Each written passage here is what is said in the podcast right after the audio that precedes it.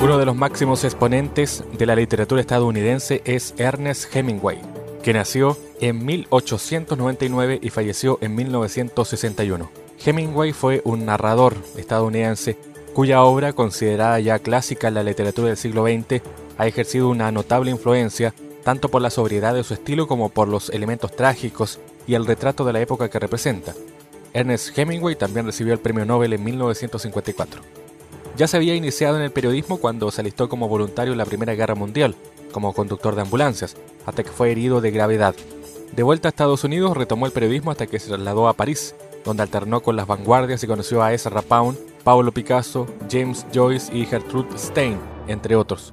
También Hemingway participó en la Guerra Civil Española y en la Segunda Guerra Mundial como corresponsal, experiencias que luego incorporaría a sus relatos y novelas.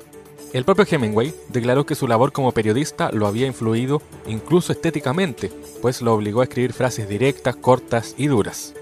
Entre sus primeros libros se encuentran tres relatos y diez poemas, En nuestro tiempo y Hombres y Mujeres. Otros cuentos de parecida factura también son antológicos, como Un lugar limpio y bien iluminado, La breve vida feliz de Francis Vancouver, Las nieves del Kilimanjaro, Colinas como elefantes blancos, Un gato bajo la lluvia y muchos más. Sus novelas tal vez sean más populares aunque menos perfectas estéticamente. Sin embargo, Fiesta de 1926 puede ser considerada una excepción. En ella se cuenta la historia de un grupo de norteamericanos y británicos, integrantes de la llamada generación perdida, que vagan sin rumbo fijo por España y Francia. En 1952 dio a conocer El viejo y el mar, que tiene como protagonista un modesto pescador de La Habana, donde Hemingway vivió y escribió durante muchos años enfrentado a la naturaleza. Algunos críticos han visto en este texto la culminación de su obra, porque en él confluyen el humanismo y la economía artística. Otros, sin embargo, opinan que este no es el mejor de Hemingway, por una cierta pretensión didáctica. Hacia el final de una vida aventurera, cansado y enfermo, Ernest Hemingway se suicidó como lo haría alguno de sus personajes, disparándose con una escopeta de caza.